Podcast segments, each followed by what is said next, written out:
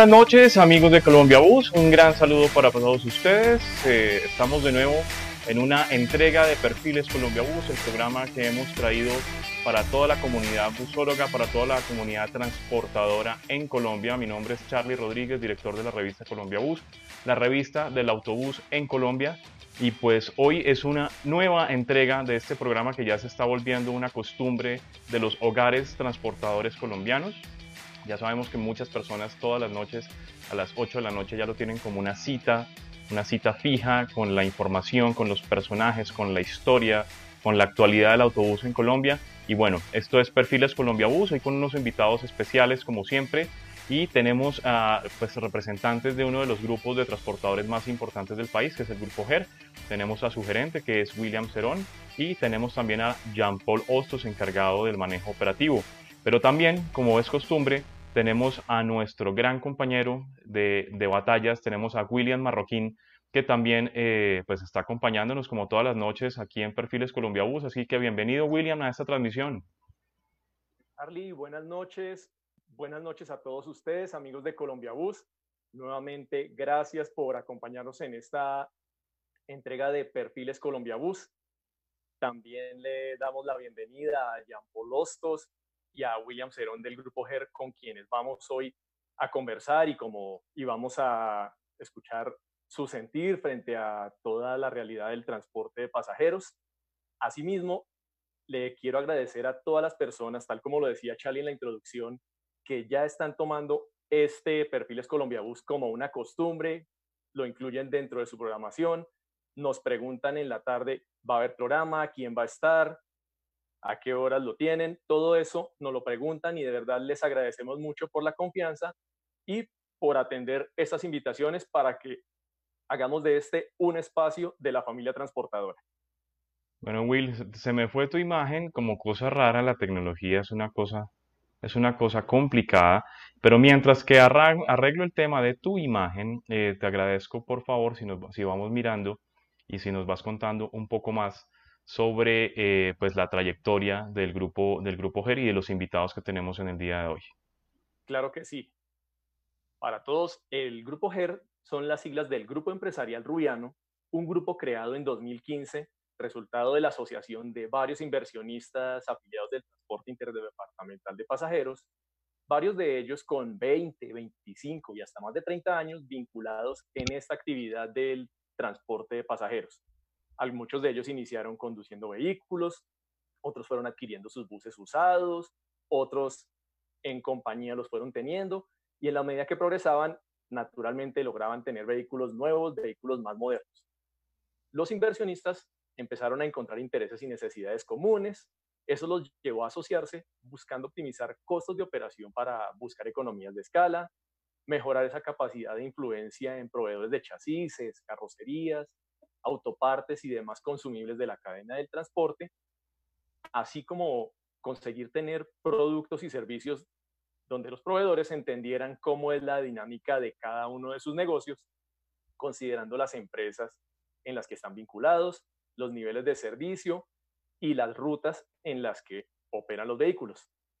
Un gran un hito nace de una idea que nació en 2017, surge de una idea que nació en 2017 donde se buscaba centralizar todos los servicios de mantenimiento preventivo y correctivo y mejorar la administración de la flota de estos inversionistas y ser más eficientes en las tareas de soporte de los autobuses. Ese sueño se hizo realidad el año pasado con la apertura de Heroil, donde se encuentran proveedores de carrocería, proveedores de partes, reencauche de llantas, lubricación. Por ejemplo, están los amigos de Motul, Creamigo, que les han prestado todo el apoyo y también está abierto a otros transportadores. No necesariamente es un centro exclusivo para los vehículos que están vinculados en el grupo empresarial rubiano. A la fecha, existen unidades vinculadas en varias de las empresas de transporte intermunicipal más reconocidas del país. Ahí podemos mencionar a Flota La Macarena, Aco Transmayo, Omega, Berlinos del Ponce, Flota Magdalena, Expreso Palmira y Expreso Bolivariano. En estas empresas, los vehículos del Grupo GER, alcanzan la suma de ciento, cercana a los 190 unidades, que son las que están vinculadas en estas compañías.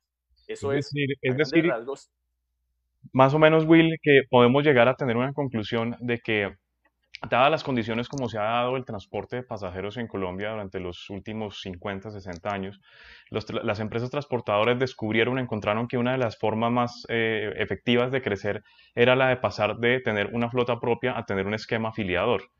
Y hoy en día, gracias a ese esquema, incluso tenemos grupos de afiliados que pueden llegar a tener un parque automotor mucho más grande que algunas de las empresas.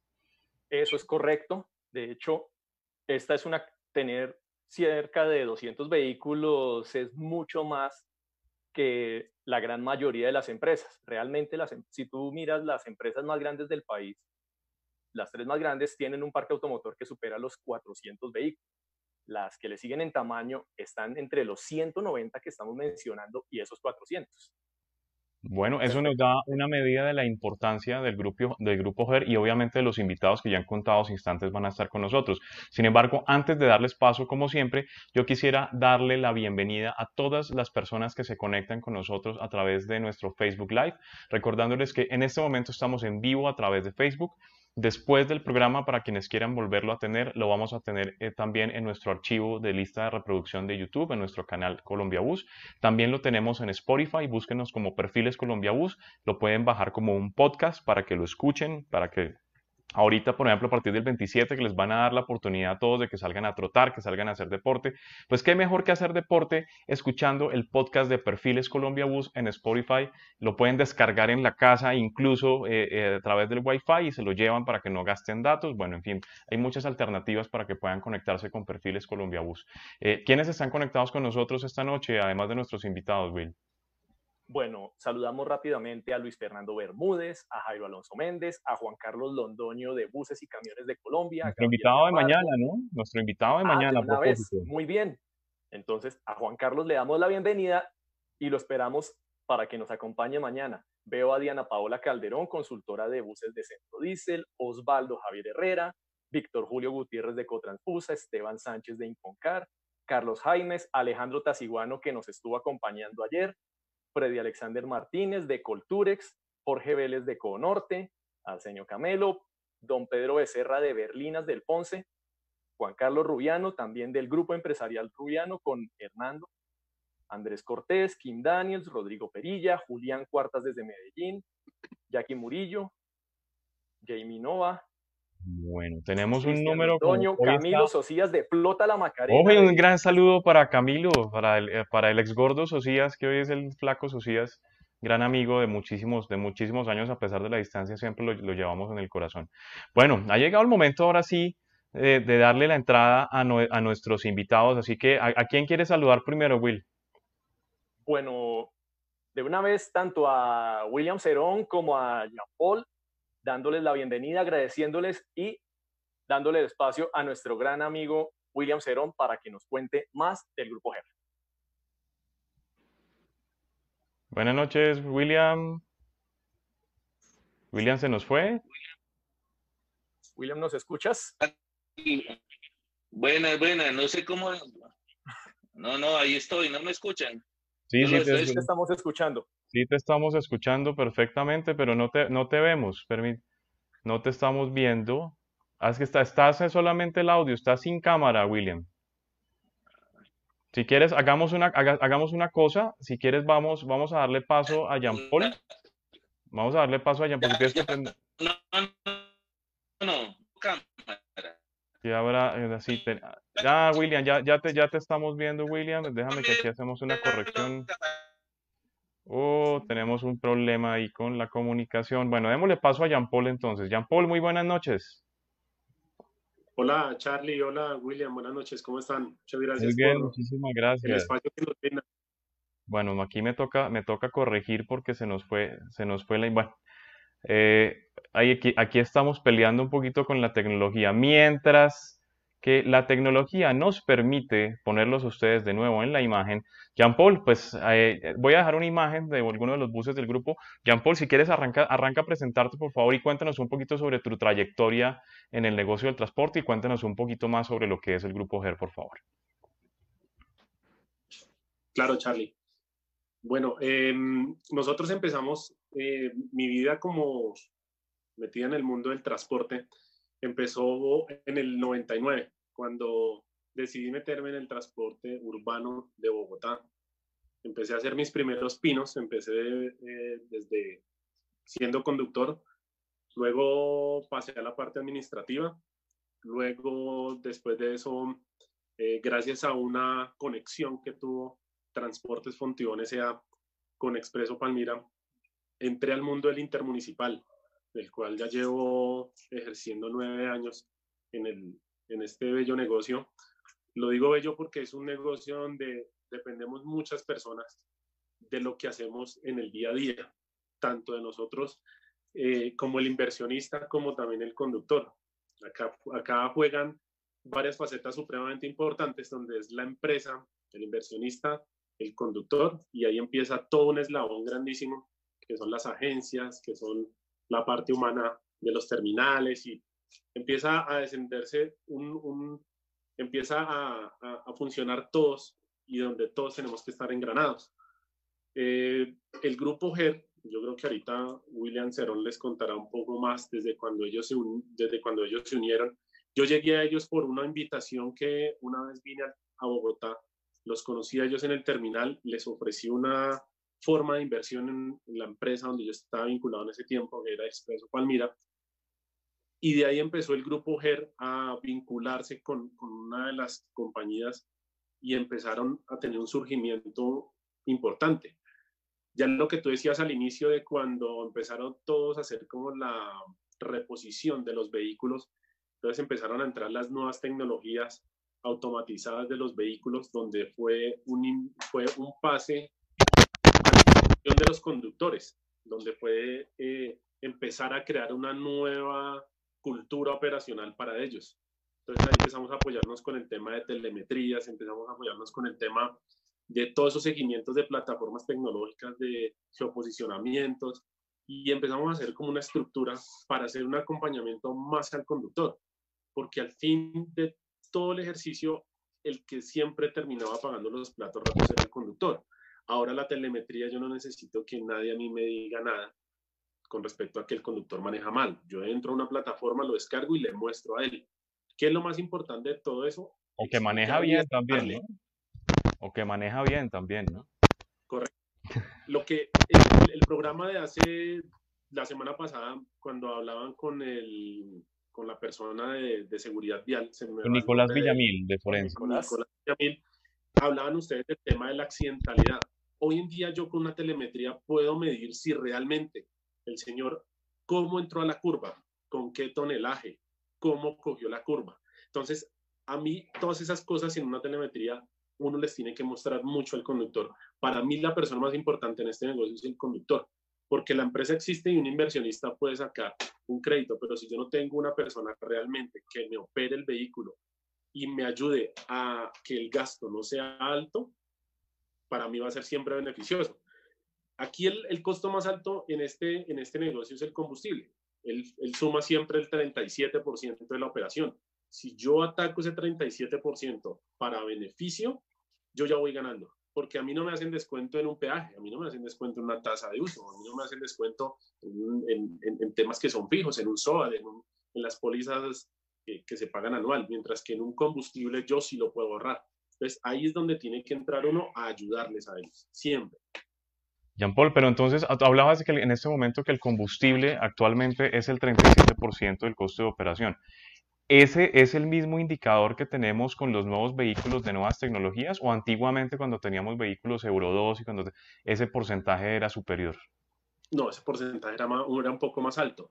En ese tiempo cuando existían los vehículos que empezaron la evolución, los CHR, obviamente eh, eran vehículos a gasolina, alcanzamos a tener vehículos a gasolina, empezamos a tener ya a implementarnos a las partes de los, la, la, la transición de gasolina a CPM. Cuando empezaron a, a, entrar estas nuevas tecnologías, empezamos a, a, atacar el tema del combustible, que es lo que más le apremia una, a una compañía. Eh, saber medir un ralenti. Yo no puedo decirle a un conductor que me deje un carro apagado a mediodía en una, en una ciudad como Tuluá, como una, en el mismo Cali a la una de la tarde donde es un, una temperatura de 33 grados sí, y si estamos cargando el carro yo no le puedo decir que lo apague, pero ¿en dónde sí lo puedo yo ahorrar? En la operación. en una buena operación. Entonces, ahí es donde eh, ellos han, hay, hay mucho conductor que le costó al principio, porque lo que siempre decían era, no, es que yo llevo 20 años en el transporte y a mí no me va a enseñar a, usted a manejar, y, yo manejo así, y mi patrón me consiente, y infinidad de cosas. Entonces, esos cambios, esas evoluciones fueron fuertes al principio, pero hoy en día la, la, la plataforma tecnológica de Scania mide qué posición tiene el conductor, qué, son las, qué es lo que está haciendo bien y cuáles son las oportunidades de mejora. Entonces, como, como hoy en día existe todo eso, eso lo tenemos que transformar a ser amigable para el, para el transporte, para que el negocio se vuelva gustoso, porque es que la gente piensa que por tener un, un bus y porque hace cierta cantidad de dinero, ese es el negocio que todo el mundo tiene las arcas llenas y no es así.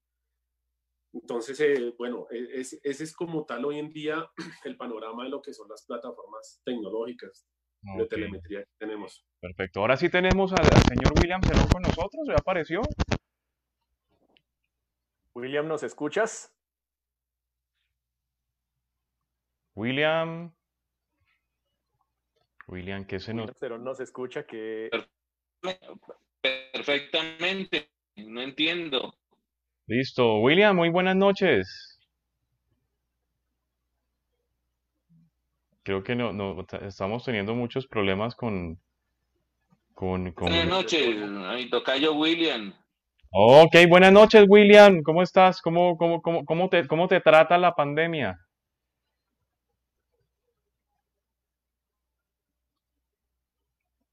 ¿Aló, William? ¿Me escucha? Se está escuchando muy cortado.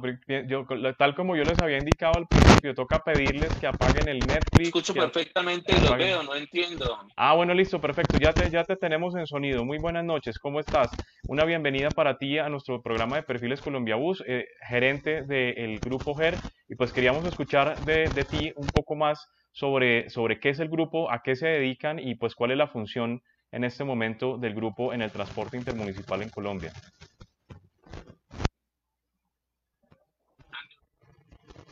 William, a los socios del Grupo Rubiano, los empresarios del transporte, los gremios, a todos los seguidores de Colombia Bus y a nuestros colegas, los transportadores independientes del país. Bienvenido. Ya te escuchamos eh, fuerte y firme. Es una empresa, el Grupo Empresarial Rubiano, crecimiento de sus, de sus, de sus 14 socios, efectivamente para, como William mencionaba al principio, hermano, empezar a hacer negocios a gran escala y obtener en, las compras uno permitieran ser bueno, no, estamos, estamos teniendo problemas definitivamente con William, se, se está cortando muchísimo. Ah.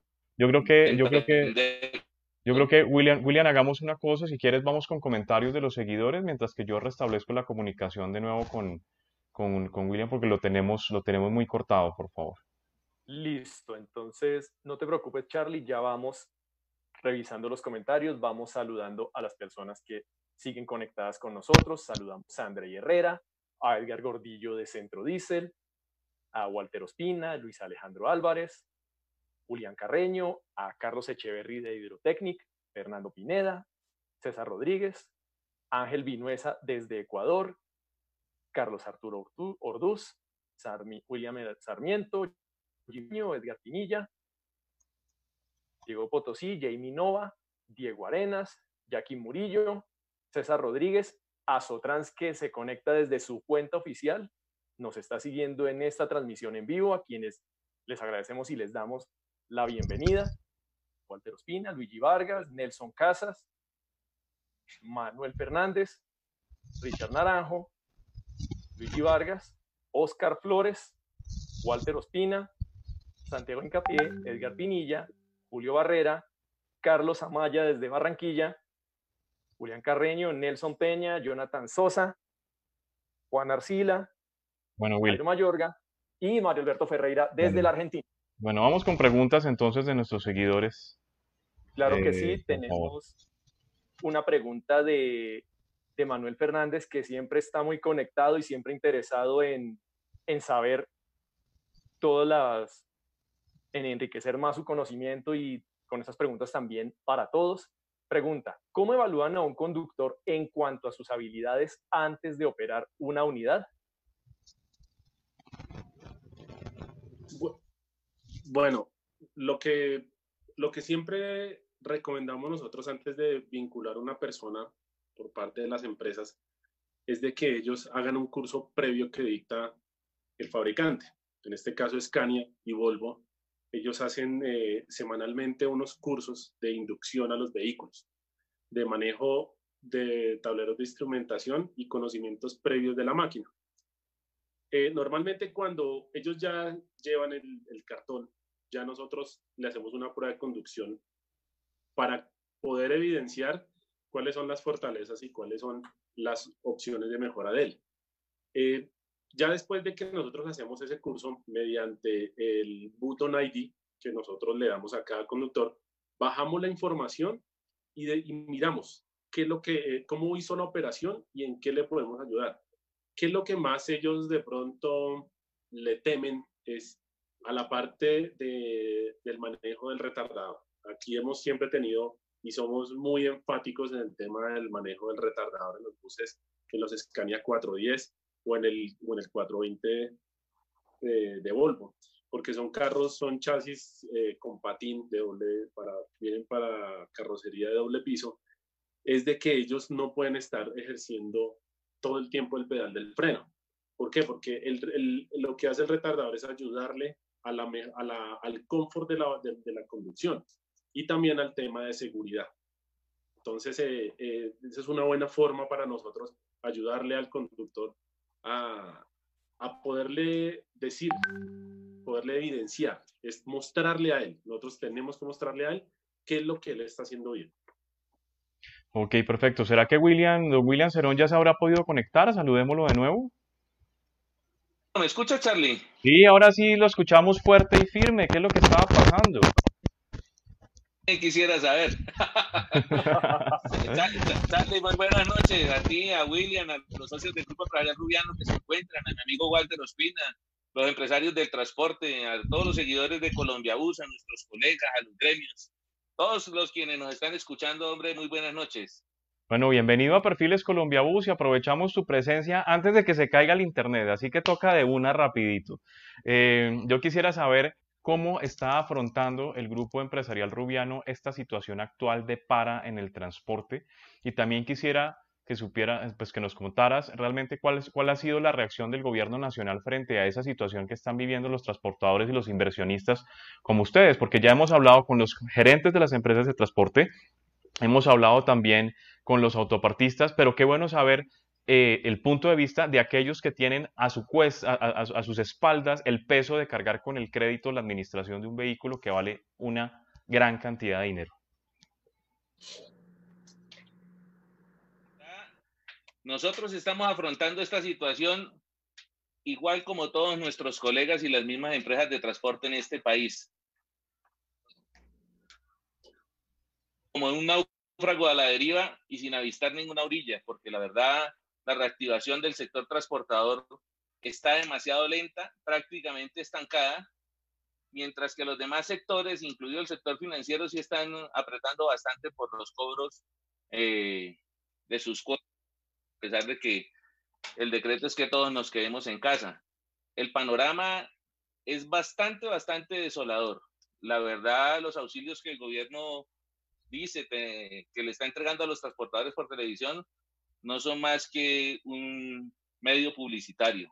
De eso no ha llegado absolutamente nada. Y, y tratando de, de entender un poco esta situación para ver cómo vamos a retomar, porque lo que sí es muy cierto es que a partir de este momento, todos los sectores vamos a arrancar prácticamente desde cero, a reinventarnos. Y es un eslabón de esta gran cadena y depende mucho de la mano que el gobierno nos dé, pero una verdadera mano de ayuda. ¿Cuál ha sido la posición de la banca frente a la situación de los transportadores? ¿Cuál ha sido todos aquellos que tienen créditos, incluso el sector asegurador? ¿Cuál ha sido como la posición también de las aseguradoras que sabemos que ustedes tienen que seguir respondiendo por pólizas de responsabilidad civil, extracontactuales y todo este asunto. Em, ¿Cómo va ese asunto? ¿Ha, habido algún tipo de, solución por parte de aseguradoras y, banca? La verdad, las ayudas que los bancos están ofreciendo nos están entregando una granada con un estopín bastante suelto, hermano, porque los tales periodos de gracia que están ofreciendo para pasar nuestras cuotas al final no es más que capitalizar intereses y capitalizar eh, las cuotas que se dejan de cancelar y esto incrementa y hacen impagable estos créditos. En algún momento la cuerda se va a totear y, y esto pues, o sea, nos está llevando a la caboce. Realmente los bancos nunca pierden, en ni menos en esta oportunidad.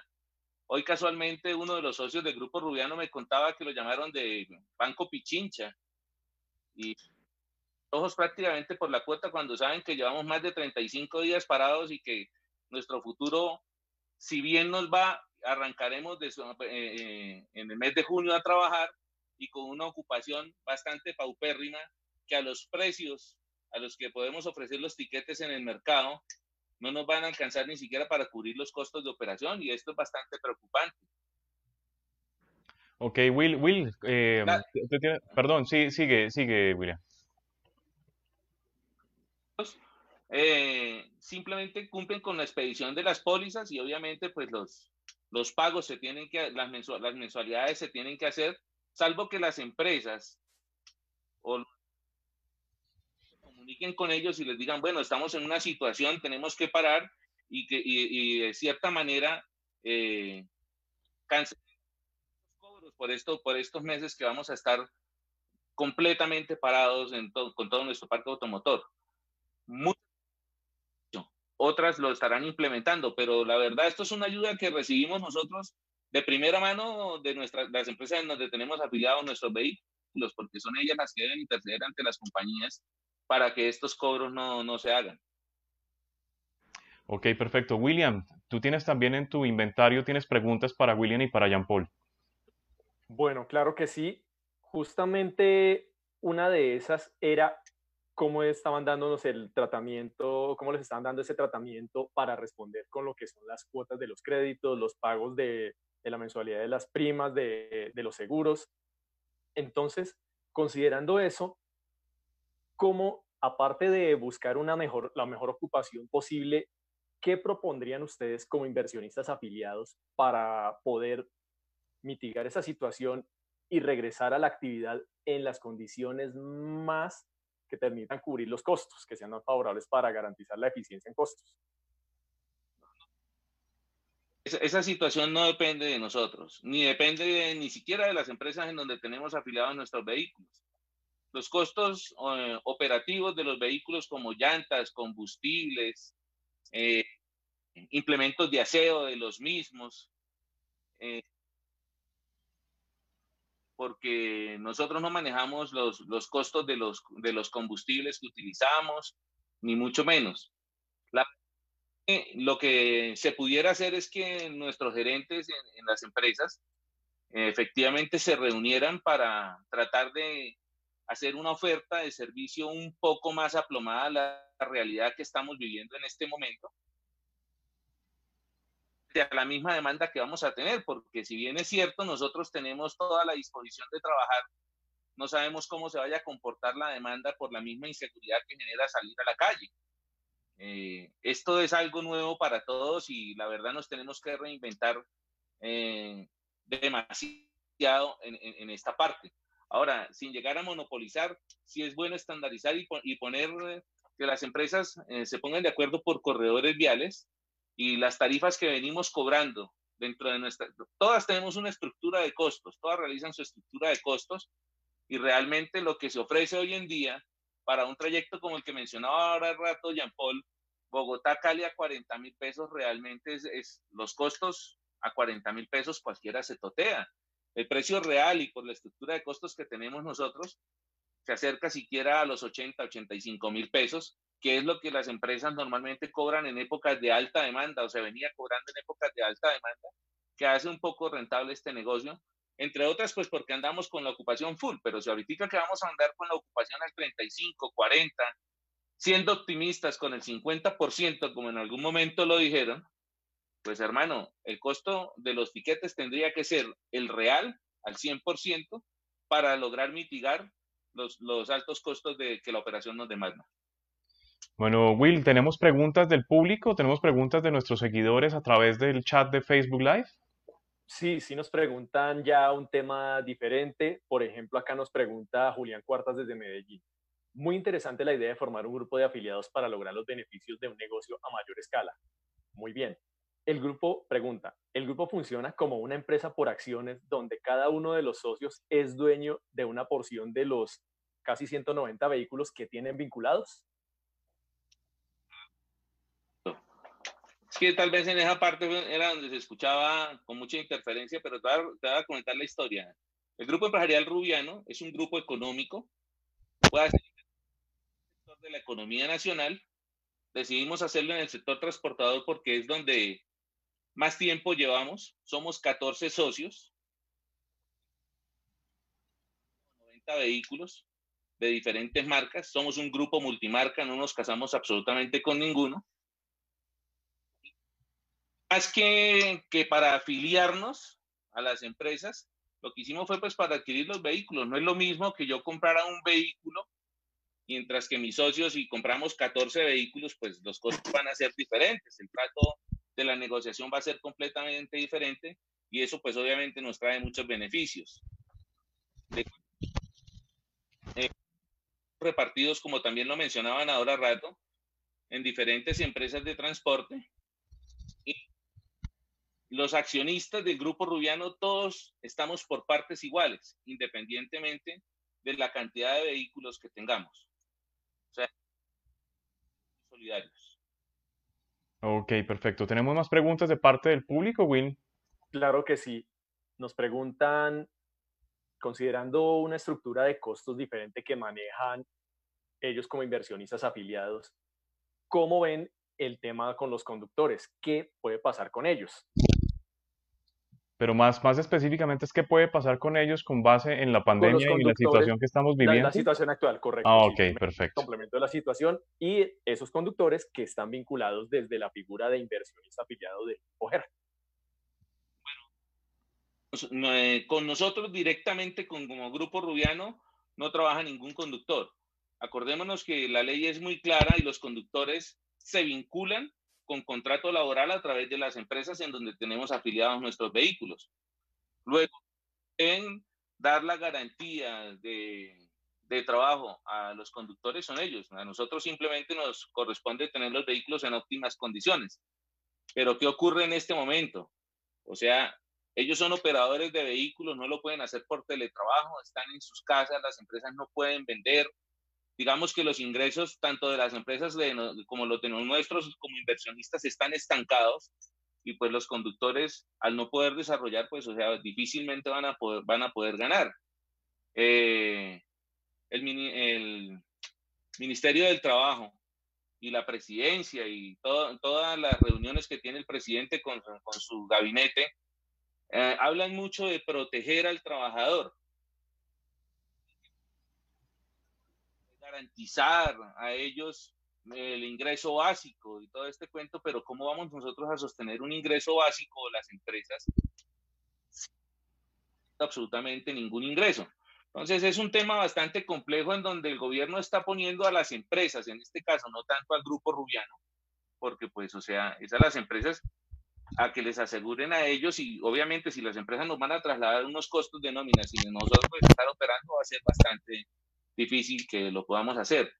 Si tú me preguntas qué puede ocurrir, como ya ha ocurrido y no, y no por esta misma situación, los conductores tienen dos caminos, o sea, desertar, pero lo difícil es ahorita desertar a dónde, si prácticamente esto nos está poniendo en jaque a todos. Es correcto. Eh, es más, estoy leyendo aquí entre los comentarios y me acabo de, de esperar un momentito. Ah, pues por aquí dice, William Sarmiento Hernández. Por ejemplo, esto es uno de los comentarios eh, que me gustaría tocar un momento, porque es que es muy fácil estar exigiendo sueldos, estar exigiendo prestaciones, estar exigiendo condiciones. Obviamente, digamos que esa ha sido la filosofía que se ha promovido durante años y años de esa protección al trabajador, por así decirlo, pero al empresario, ¿quién lo protege? Por ejemplo, William Sarmiento dice, ¿qué va a pasar con nosotros los conductores y los que ponemos siempre la cara ante los clientes de parte de las empresas y los dueños afiliados, porque la verdad de parte de las empresas afiliados se olvidaron de nosotros. La pregunta es, ¿Y quién se acuerda de los empresarios que llevan ya más de 36 días, 37 días sin producir un centavo? ¿De dónde van a sacar el dinero para seguir sosteniendo a estos conductores y a estos trabajadores? Esa es la gran pregunta filosófica que tendríamos que hacer al mago de Oz, hermano, porque la verdad Aquí en este país no existe ninguno de los parlamentarios, ni políticos, ni el gabinete presidencial, ni el mismo presidente, ni la ministra, que lo puedan resolver porque la verdad es bastante complejo. Claro, ellos, ellos pueden ver al inversionista como que es que este, ellos tienen tantos buses, hermano, muchos de esos carros están debiendo. O sea, si los tuviéramos todos libres, no, no estaríamos viviendo en Colombia. Lo que queremos hacer es patria y generar, generar precisamente empleo, pero el empleo se genera mientras la máquina ruede estando quietos, no, no, no podemos nosotros tampoco cargar completamente la cruz. Esta cruz nos toca llevarla a todos y saberla llevar. Es que de hecho es muy, es muy poco eh, eh, habitual ver que llegue un transportador y compre un bus de contado, ¿no? Hay que financiar, se acompaña con financiación. La, gran mayoría de las veces tenemos financiación, créditos, leasing de, de, todo tipo. Incluso hasta hace poco me enteré, que los estaban sacando con, con cero de inicial, por ejemplo. Eh, sí, efectivamente, muchos negocios se hacen, son diferentes estilos de negocio. Hay quienes lo sacan con el 30, con el 50, con el 20, con el 10, otros lo sacamos 100% al crédito, pues la idea es mantenernos, pero ahorita las condiciones van a estar completamente difíciles. Bueno, yo quisiera cambiar un poquito de tercio porque también estaban preguntando aquí por la presencia de los gremios. Antes de eso, quisiera invitarlos porque el próximo lunes vamos a tener un programa y los estoy invitando también a ustedes, Jean Paul y, William, para que estén con nosotros porque logramos hacer algo en Colombia Bus y fue unir a, todos los gremios en un solo lugar que es Perfiles Colombia Bus. Así que vamos a tener a Freddy Camilo García del Consejo Superior del Transporte, vamos a tener a Lupoani Sánchez de Acoltés, vamos a tener a Henry Cárdenas de Fede Transcarga, vamos a tener a Mauricio Herrera de Utrans, eh, me, falta alguien, ah, y a Hernando Tatis de la Cámara de Transporte de Pasajeros de la ANDI, todos reunidos en un solo conversatorio para que hablemos de las propuestas y el manejo que están teniendo los gremios frente a esta situación. De hecho, hace unos pocos minutos, Freddy Camilo del Consejo Superior me acaba de mandar una carta que están elevando, ah, por aquí, por aquí, una cartica que están elevando ellos a el presidente de la República, Iván Duque Márquez, que eh, cuenta más o menos unos 14 puntos eh, que están proponiendo como tal el gremio que agrupa al transporte eh, intermunicipal en Colombia. Entre ellas, algunos de estos puntos me permito leérselos porque es una información que me acaba de llegar. Que las empresas de transporte colectivo de pasajeros por carretera y las terminales de transporte tengan acceso al crédito en una línea específica de Bancoldex, por ejemplo o sea, que haya un crédito real, que se suspenda temporalmente el cobro de las primas de coberturas de seguros, que se excluya del pago de seguridad social y para fiscales a las empresas de transporte, que se cubra el pago de seguridad social de los conductores de vehículos eh, y pues, de todos los eh, eh, operadores que estén en riesgo de contagiarse del COVID-19, que se aplacen los plazos para presentación de declaración de renta, por ejemplo, que se exonere a, nuestra infraestructura del recargo aprobado del artículo 313 del Plan Nacional de Desarrollo, que las obligaciones bancarias de los propietarios y empresarios frente a las instituciones financieras tengan medidas de alivio, que se suspenda el pago de la contribución especial para la vigilancia de la Superintendencia de Transporte, que la renovación del SOAT se cobre solamente el 50%, que se agilicen los trámites administrativos contenidos en el decreto 1079 relacionados con modificaciones, prolongaciones, empalmes de rutas, que se cree un marco laboral eh, eh, diferente, que se aplace el cumplimiento de los planes de mejoramiento de las terminales y que al reactivarse el servicio sean suspendidos por lo menos seis meses el cobro de peajes y se mantenga. ¿Será que alguno de esos 14 puntos que está pidiendo la gente del Consejo Superior del Gobierno se toma la molestia de pararle bolas a lo que los transportadores están pidiendo?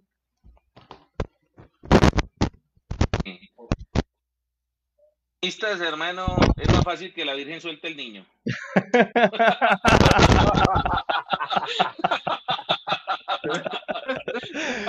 Bueno, Will, vamos con preguntas para que le demos paso a Jean Paul, que Jean Paul se nos va a quedar dormido porque este William se toma la palabra y es todo un showman este hombre. ¿Cómo, vamos, Will, con preguntas del público y cómo vamos con Jean Paul?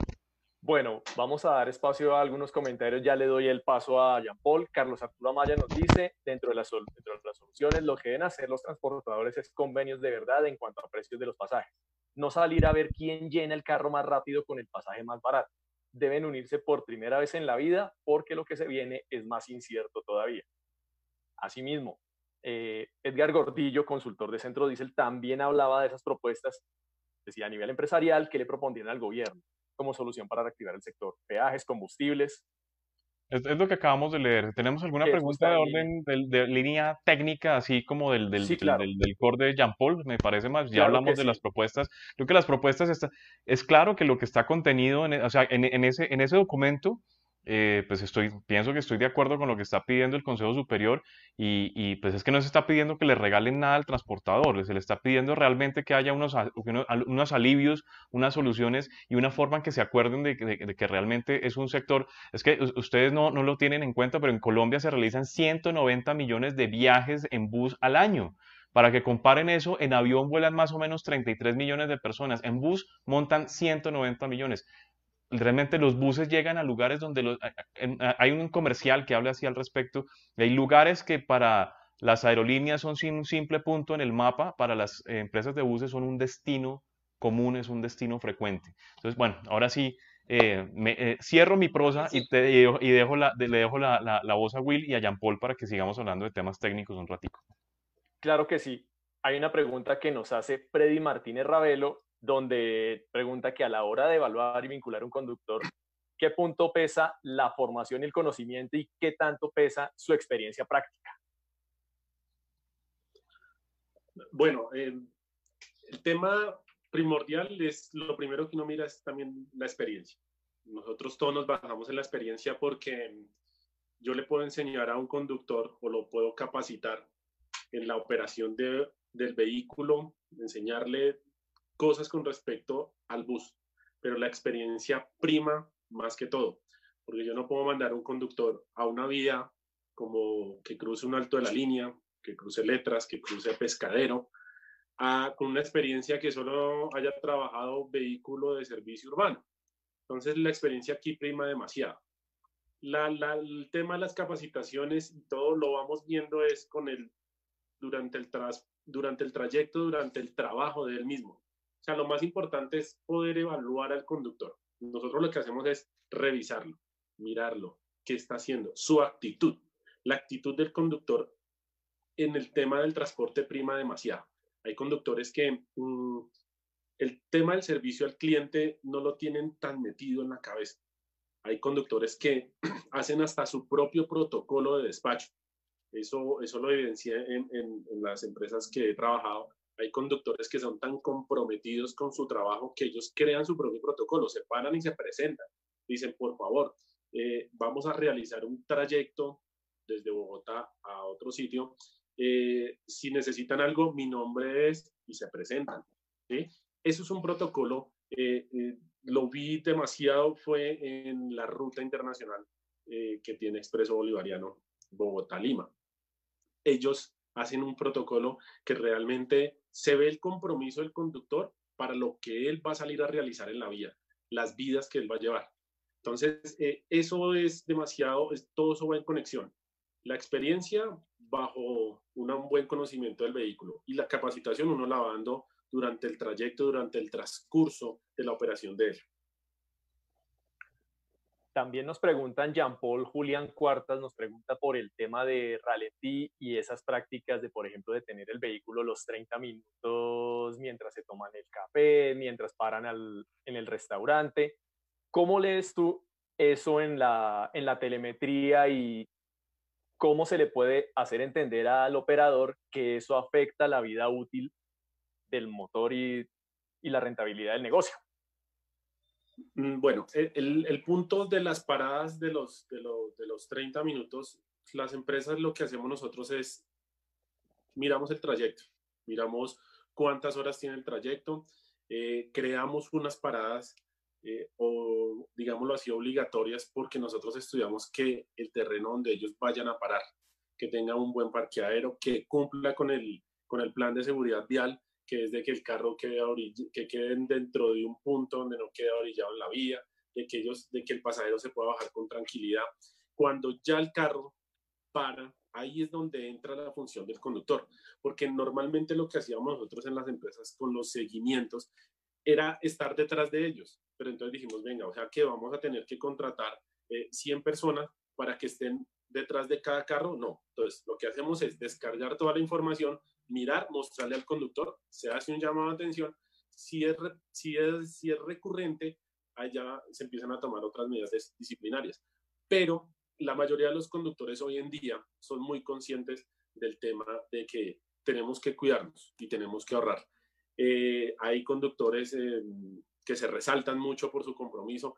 El Grupo Empresarial Rubiano tiene una muy buena nómina de conductores. Entonces, eh, es una, una, forma fácil de trabajar con ellos y, llevándolo a otro campo, hay conductores que se vuelven tan técnicos que uno muchas veces los manda a los concesionarios a que lleven a los carros a, a, unas revisiones y ellos terminan diciéndole al técnico, mire, el carro, el código de falla este es porque se propusieron por esto. O sea, ellos ya le dan como una, una apertura más rápida al técnico para que él vaya y ataque el problema. Entonces, ellos son muy comprometidos con esa parte. Entonces, aquí en el grupo y también en las empresas teníamos, eh, eh, conozco muy buenos conductores, muy, muy buenos conductores con unas calificaciones en la plataforma de Scania del 98% de efectividad en la cultura operacional. Eso es algo que uno decía eh, en unas reuniones que hicimos con, con el personal de Scania en Expreso Palmira, más que todo se resaltaba eso y decíamos, estos conductores pueden hacer hasta, hasta, hasta coach y, la gente les preguntaba, los mismos compañeros cuando empezaban, ellos tenían problemas en la vía y ya ni siquiera nos llamaban a nosotros, sino entre ellos mismos se ayudaban y, esos, y esas personas son muy, muy, muy, muy rentables para el negocio. Esos son los que hay que cuidar, esos son los que hay que ayudar, porque si ellos nos ayudan a nosotros como, como empresa o como afiliado, pues hombre, la, la, rentabilidad se va a ver. Entonces el, negocio se vuelve más gustoso, porque es que ahora el negocio, no, el negocio ahorita está antes de la pandemia estaba muy apaleado, porque es que la, la misma, el mismo conflicto de, de, de, de, tantos despachos para, para, para tan, por la misma ruta de todas las empresas era una guerra entre ellos mismos. Eso es un tema que estábamos eh, hablando ahorita en la, en la previa, Jean Paul, que me parece muy interesante que nuestros seguidores eh, aprendan un poco más al respecto y entiendan. Y es también cómo hay, por ejemplo, ese tema de la saturación en el, corredor Bogotá-Cali, ¿no? Em, estábamos hablando de la necesidad imperiosa de que se genere un operador, una, un modo de que, de que se organicen el, el, tema de los despachos para que realmente haya pan para todos y no solamente para el más avispado o el que le haga más a la rebajona, ¿no? Sí, correcto. En, eh, puedo hablar con, con justa causa en, en, en, la ciudad de Cali. Conocí el corredor del Pacífico. El corredor del Pacífico es una ruta que recubre Cali, Buenaventura, Buenaventura, Cali se unieron las empresas, se colocaron de acuerdo, colocaron despachos unificados, es una sola empresa despachando. O sea, las, em, las otras empresas, por decir lo que era Palmira, Cotranar, Flota Magdalena, eh, eh, Trejos, todos ellos llegaron y se unieron, pero hay una sola venta de etiquete. Y llega el carro, parquea, le venden en los 10 minutos y lo que le vendieron y se fue. O sea, esa guerra se acabó y lo que puso esa ruta fue a rentar. Entonces era una ruta que era muy, o sea, era muy apetecida. Entonces, lo que se hizo fue blindar esa ruta y ellos se fortalecieron demasiado. Lo mismo pasa con la ruta Bogotá-Medellín con el Softbombe, lo mismo hicieron. O sea, acabaron esa como esa guerra de que, la, de que estuvieran ellos ahí peleándose y luchándose en el pasajero. No, una única tarifa con un servicio predestinado se va. Entonces, eso es lo que tenemos que, esa es una de las alianzas que tienen que haber ahora, porque en el corredor Bogotá-Cali, si sumamos lo que son todas las empresas que viajan hacia el Valle del Cauca, tenemos un promedio mmm, de 150, 160 despachos en un día de todas las empresas donde en una hora pueden salir las tres empresas al mismo tiempo. Si uno mira a las 9 de la noche, a las 9 de la noche a las 20 salen tres empresas para el mismo lado. Y una sale con 10 pasajeros, la otra sale con 20 y la otra sale con 15. Y todas comparten el mismo costo operativo. Pero hombre, ¿por qué no? Si, si uno se coloca más de acuerdo, el negocio se vuelve gustoso para todo el mundo. y todo el mundo gana. claro que esa, esa, esa, esa, experiencia, digamos que ha funcionado ahí. Uno de los ejemplos donde no funcionó, por ejemplo, fue o, donde ha acogiado es el, el corredor Bogotá, Bogotá, Tunja, Bogotá, Sogamoso, Bogotá, porque realmente ha habido una lucha de tigre con burro amarrado y ha habido mucho, mucho amarradijo ahí también en ese tema, ¿no? Digamos que al final, al final no ha sido tan provechoso para todas las empresas y, y como que se ha, ha, habido como una supremacía por ahí de este asunto. Bueno, eh, muchachos, ustedes no se dieron cuenta, pero ya pasaron 51 minutos de programa, es decir, nos quedan nueve minuticos de programa y yo quisiera darle el paso a William Cerón para que nos comente, para que hablemos de futuro. Me interesa que, porque ah, listo, ya nos quejamos, ya protestamos, ya que el gobierno no, no, dejó, no, dejó, no nos dijo, no, etcétera, etcétera. Eh, acabo de leer un comentario por ahí que es que las ayudas del gobierno tienen que ser para los conductores. Me parece que es el pensamiento más, no sé, absurdo en la medida de que realmente si no se ayuda a los que generan empleo, pues no va a haber empleo nunca. Entonces, realmente eh, teniendo a los empresarios en buenas condiciones, va a haber empleo para los conductores. Les comentaba entonces a futuro ¿Qué, eh, ¿Cómo ven que se vaya a manejar la operación del transporte intermunicipal en Colombia? ¿Qué propuestas podría tener el, grupo y cuál sería esa forma como de organizarse y reinventarse para prestar el servicio de transporte de pasajeros a nivel nacional? Nosotros podemos tener muchas ideas, pero la verdad, eh, cambiar la mentalidad de las empresas no nos corresponde a nosotros. Digamos que nosotros como grupo empresarial y de inversionistas, lo que sabemos hacer es caso. Y aportamos con nuestra experiencia porque varios de los socios del Grupo Rubiano hemos sido gerentes de empresa, conocemos. Yo personalmente manejé la reestructuración del corredor Bogotá-Bucaramanga, Bucaramanga-Cúcuta, y pues, o sea, sé cómo se maneja el tema. Aquí lo difícil es poner voluntades, esas cuatro voluntades, cinco o seis que haya por cada corredor o quizás más, para que pues lleguemos a un consenso. Por ahora lo que el gobierno y los gobiernos en, eh, eh, en cada departamento están ofreciendo, hermano, es, aquí nuestra alcaldesa habla del 35%, el gobierno central habla de salir a trabajar con el 50% y la verdad es que los costos de operación actuales con el 50% está futuro. Ahí no hay nada. El futuro es bastante incierto. Como te decía, ahora rato tiene más futuro el desayuno de ayer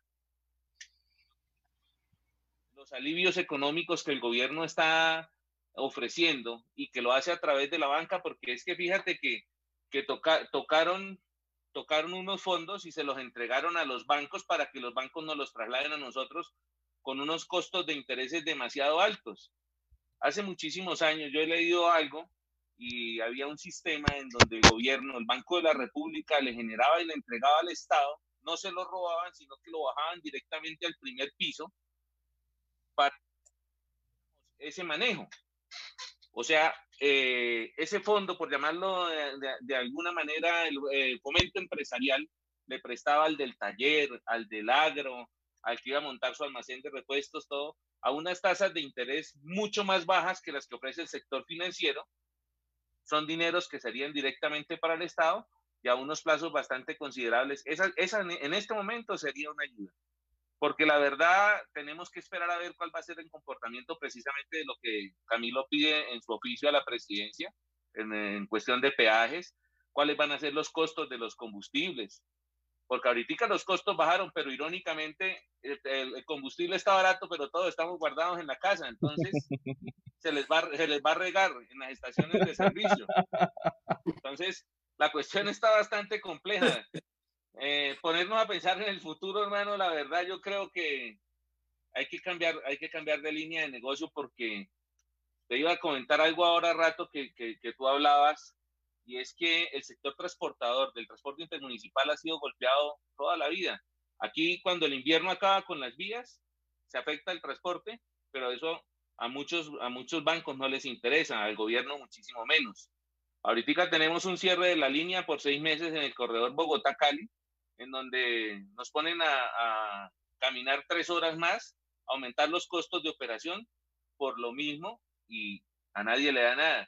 Aquí cuando a los maestros no les pagan, hacen paro y bloquean las vías. Los indígenas bloquean las vías y nosotros prácticamente de los, de, de, los pocos 65 o 70 días funcionales que tenemos de alta demanda, ahora han tomado de que es en los meses en donde hay paros y no podemos transitar, porque si transitamos nos rompen los carros. Entonces, estamos, estamos en una situación, hermano, en donde solo nos faltaba el, el, moño al regalo y nos llegó el coronavirus y nos mató. Entonces, la verdad, ahorita, pensar en el futuro tenemos es una gran preocupación por las obligaciones financieras que tenemos. Sabemos que las empresas están trabajando, los gremios también, son muy amigos de los gremios. Sé que están trabajando eh, incansablemente para que todo, para que el sector logre salir adelante. Pero la verdad, falta, falta ver la disposición del gobierno, porque lo, hasta ahora lo que hemos escuchado por parte de la presidencia y su gabinete, cada que se reúnen son pañitos de agua tibia. Bueno, Will, eh, ¿qué otros comentarios tenemos de las personas que se han conectado a nuestro Facebook Live? ¿Quién más se ha conectado para enviarle eh, su saludo correspondiente? Y pues preguntas e inquietudes que tengan para este dúo eh, realmente agradable, realmente conocedor del tema. Se, se, nota que está hablando uno con gente que de verdad sabe de transporte y para mí es un honor tenerlos aquí en Perfiles Colombia Bus. Realmente y esperamos que regresen muy pronto. Esta es la casa de ustedes cuando así lo, lo vean, lo vean conveniente. Will, cuéntanos quién más está por ahí. Claro que sí, estaba Pedro Velilla de Expreso Brasilia, quien también nos estuvo acompañando en un Perfiles Colombia Bus, hablando del tema, pues si no hay vehículos rodando, no se puede producir, entonces, ¿cómo se paga? Saludamos también a Marcela Cortés de Autopusa, saludamos a Diego Sosa, a María Molina de Sky Publicidad, saludamos también a Andrés Cortés, César Rodríguez, a Javier Rodríguez, tarde pero seguro, saludos a los panelistas, a don Roberto Salazar, a Holman León. Hay una pregunta que nos hacía Freddy Martínez y nos decía, ¿por qué es tan difícil tener en cuenta al conductor que viene del transporte especial para que se vincule en el intermunicipal si también tiene la experiencia en carretera.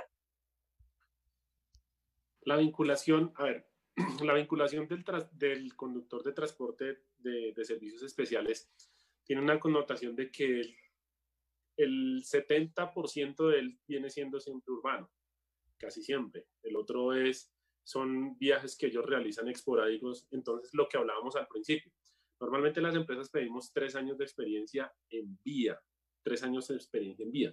Pasa es que el transporte de servicios especiales no te certifica, de que, él te dice que lleva 10 años trabajando, pero nosotros no tenemos como la certificación clara de que él haya estado en carreteras de vía nacional.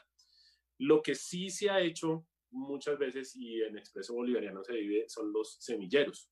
O la, ellos entran, los de, los de servicios así entran a un tipo de servicio menor se empieza a hacer un seguimiento y luego suben a un mayor. En Palmira pasaba algo similar, de que ellos se hacían como un, un, trabajo en los carros pequeños y luego se subían, pero sí se les da la misma opción. Lo mismo pasa con el conductor de tractocamión. El conductor de tractocamión es son, son conductores que tienen la tendencia a no velocidad y eso es algo que está medido, no es algo que, eh, eh, no lo inventemos ni nada. Nosotros lo veíamos, uno sacaba al conductor y eran tranquilos, porque él nunca ha tenido en su cabeza que tiene que llegar a cumplir una hora, una línea, eh, nada por el estilo. Entonces ellos son muy pasivos.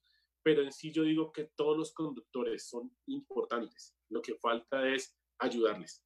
Cualquier conductor necesita es ayuda, porque si a mí me corrigen, es como el partido de fútbol.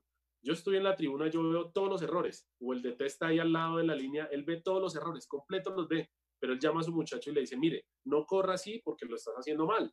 Él corrige y lo empieza a hacer bien. Entonces, no es condenable, pero sí es para capacitación y ayuda.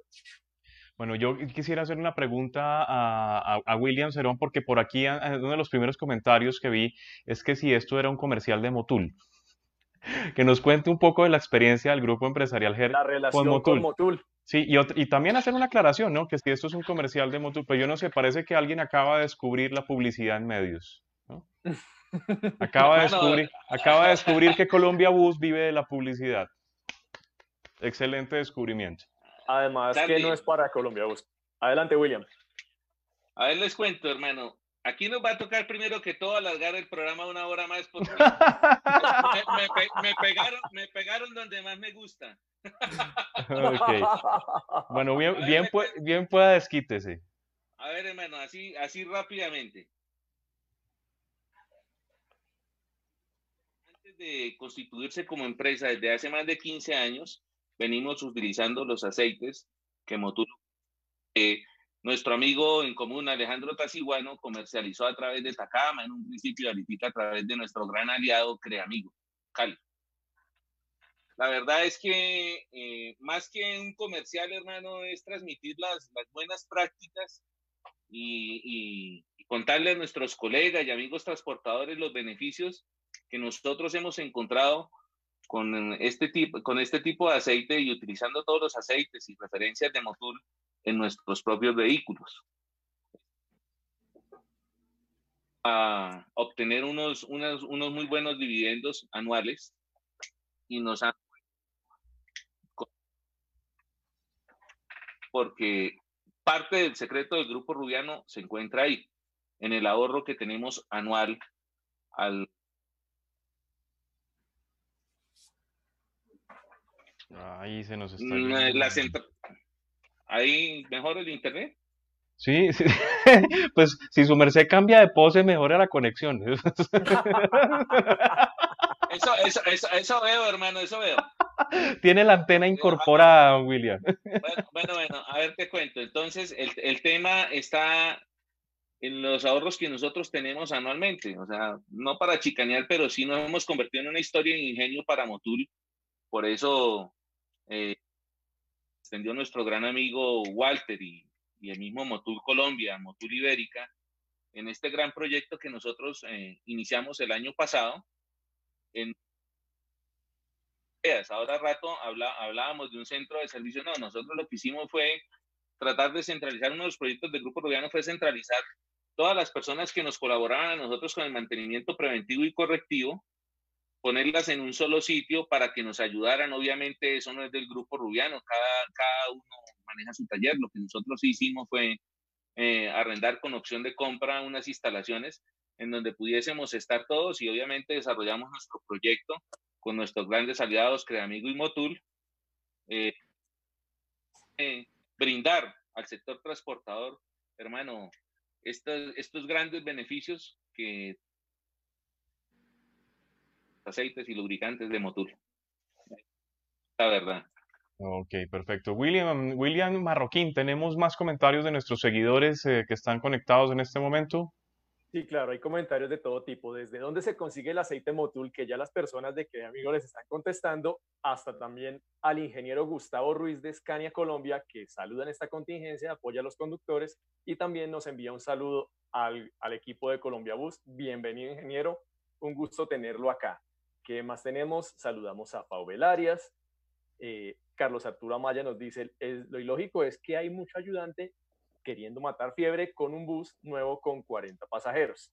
Retomando los comentarios y las explicaciones que hacía Jean Paul eh, nos saludan también de Transportes Balvanera de Chía, José María Díaz. Nos saludan también, aquí nos dice María Molina, cuando hay visión hay provisión y no hay que rendirse, siempre hay siempre una dificultad, es para poder mejorar. Yo le quisiera hacer una pregunta a William Cerón, considerando que no se casan con ninguna marca, pero sí deben tener unos criterios o esperan, ¿qué es lo que esperan ellos de las marcas? Considerando que las han tenido todas y en una seguramente hay unas con las que les va muy bien y han tenido excelentes resultados y otras tienen oportunidades de mejora.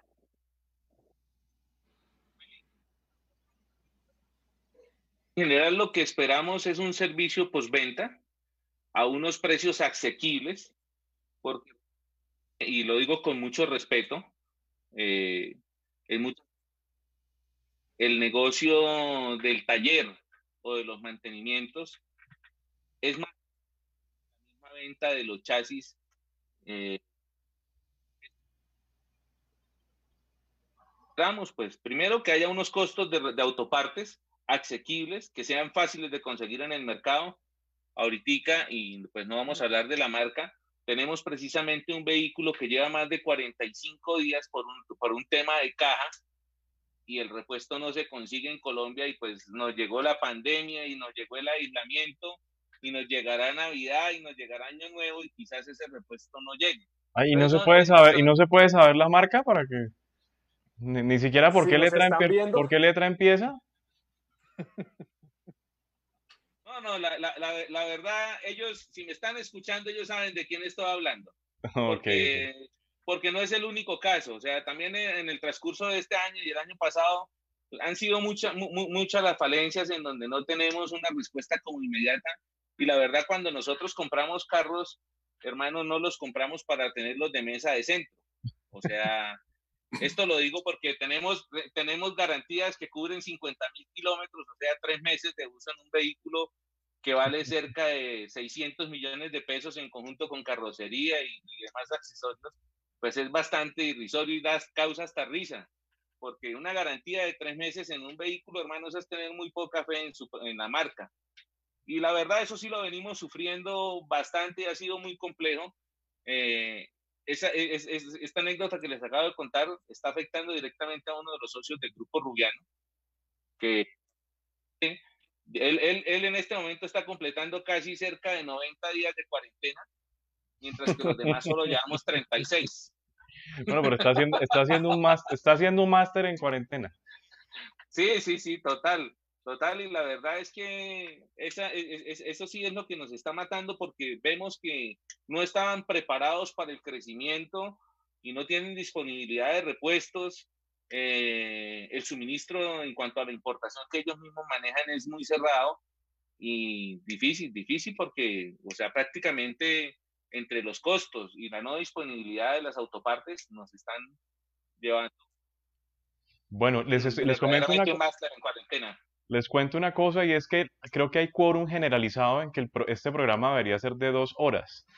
El, programa, el problema es que un programa de dos horas para subirlo a YouTube nos demoramos más o menos como una cuarentena entera esperando que eso cargue después a YouTube. Y lo otro es que, la batería de mi cámara no dura dos horas.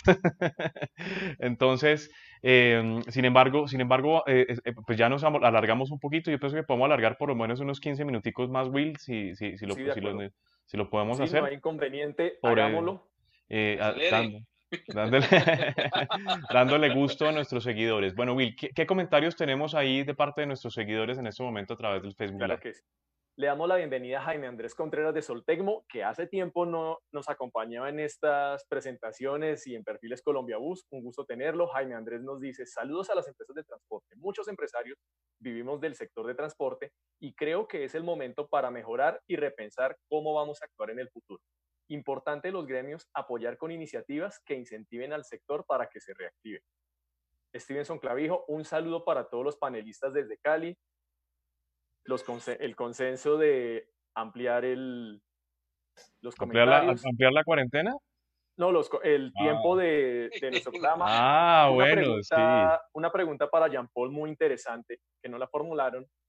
En los vehículos que no tienen el programa de Fleet Management, ¿cómo pueden controlar los hábitos de manejo y ayudarle a los conductores para mejorar su práctica diaria y su operación?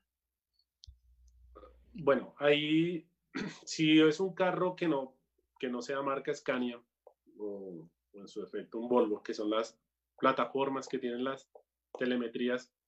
Hay varias compañías hoy en día de geoposicionamiento que ofrecen el tema de telemetría.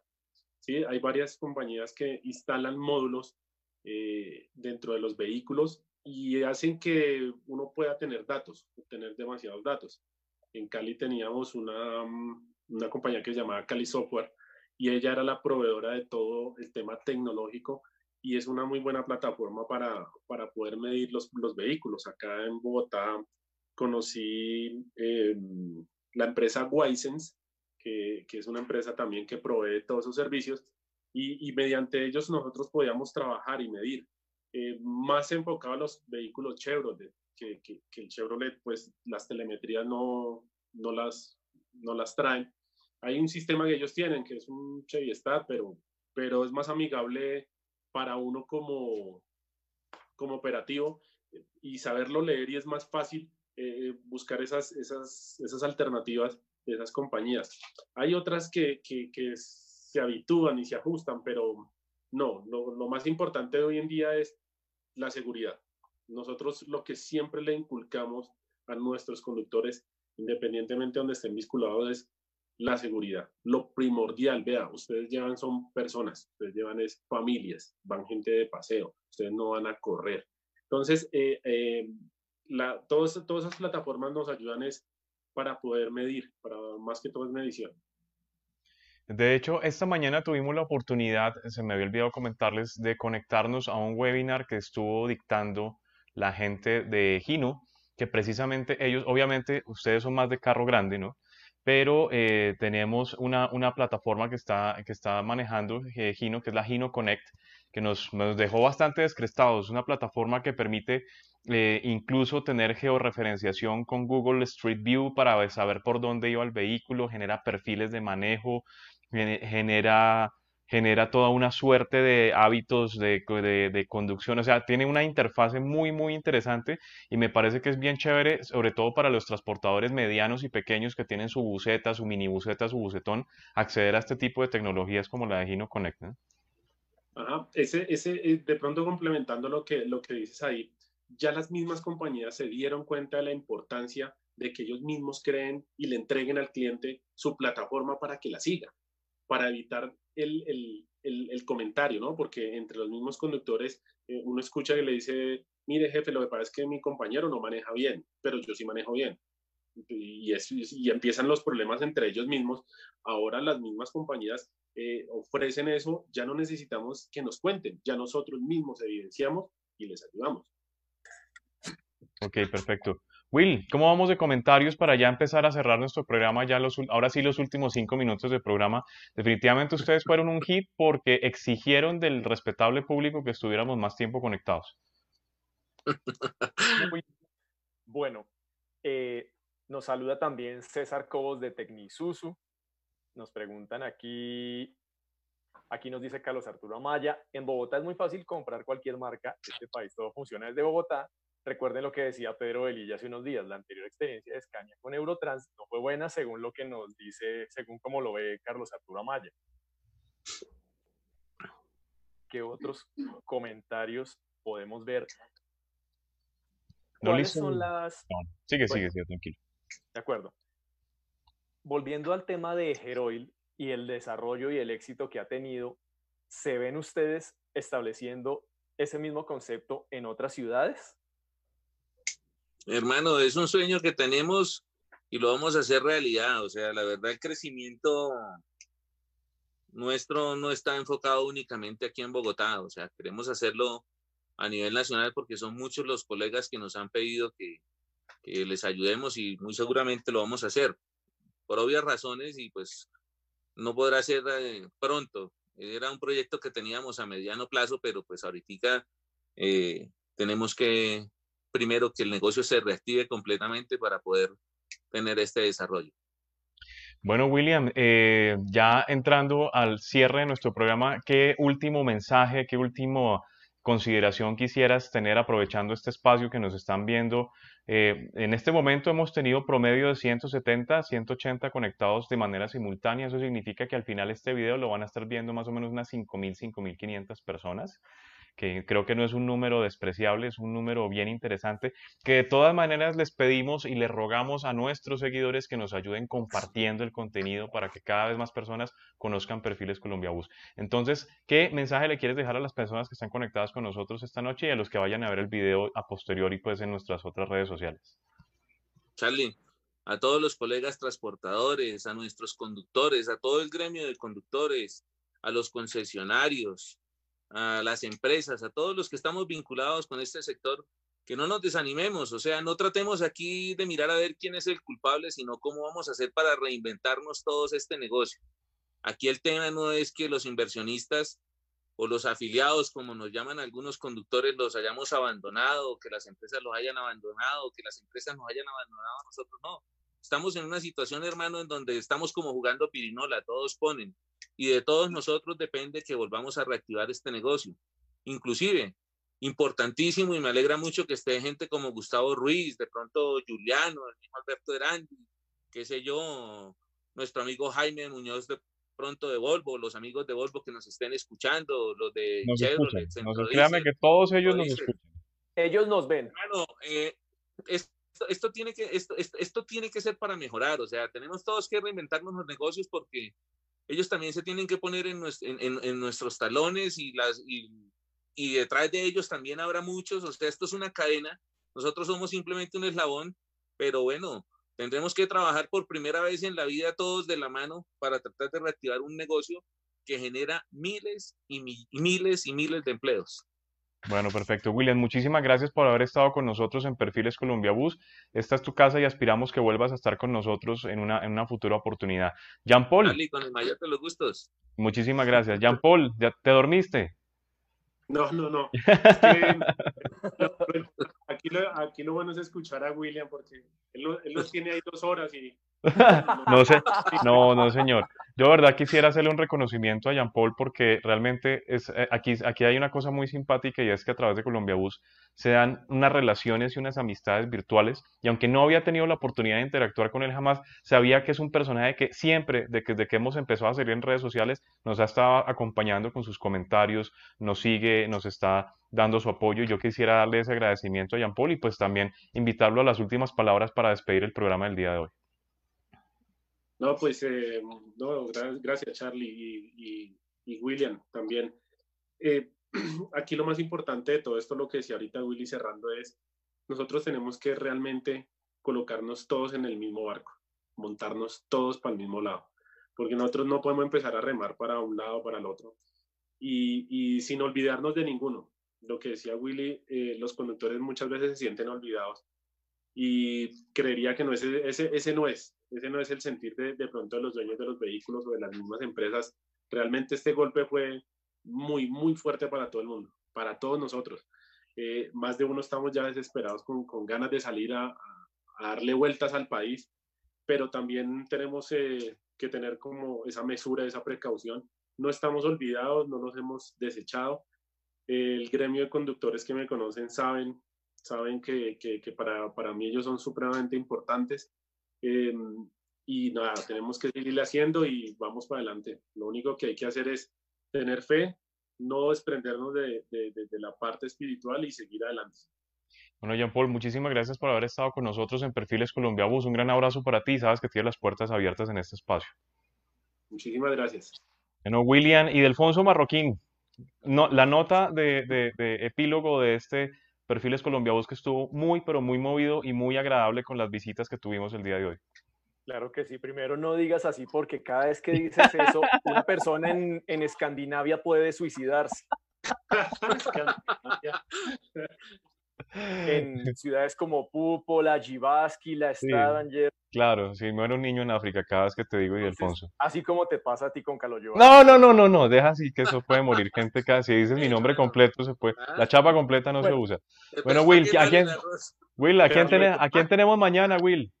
Bueno, primero agradeciéndole a Jean Paul y a William Cerón por haber aceptado esta invitación. De antemano sabíamos que iba a ser un momento especial y que íbamos a tener muchas personas preguntándoles cómo es operación y con esto hay muchas enseñanzas para el tema de la operación, la importancia de cuidar a los conductores, de enseñarles, capacitarles y de tener un grupo que se preocupa por ese, por ese ser tan importante en el sector del transporte. Les agradecemos por estar con nosotros y por invitarnos a hacer este alargue. Mañana tendremos a Juan Carlos Londoño de Buses y Camiones de Colombia en este espacio. Y recuerden que podemos estar en todas las plataformas, todas las maneras de presentar contenidos de Colombia Bus, en nuestras redes sociales, YouTube, próximamente en el website, también en Spotify tendremos este audio. Y recuerden que Colombia Bus es la revista del autobús en Colombia y en el mundo. Bueno, muchísimas gracias, Will. Muchísimas gracias a todos nuestros seguidores. Y no se los olvide, ¿quieren, quieren dar su granito de arena para que esto siga adelante, para que nosotros podamos continuar con Perfiles Colombia Bus? Ayúdanos compartiendo. Cada vez que entren, cada, eh, ayúdenos dándole like a, Colombia Bus en su fanpage y compártanlo. Háganlo viral, rótenlo para que la gente realmente llegue a contenidos eh, interesantes, para que se alejen un poquito del Netflix para que dejen de estar viendo tanta serie maluca española y para que vean contenido realmente de calidad como este que hacemos con todo el corazón. Así que nosotros les agradecemos muchísimo por haber estado con nosotros en Perfiles Colombia Bus y no se les olvide que somos la revista del autobús en Colombia y en el mundo. Un gran saludo para todos ustedes y nos vemos mañana en este mismo espacio.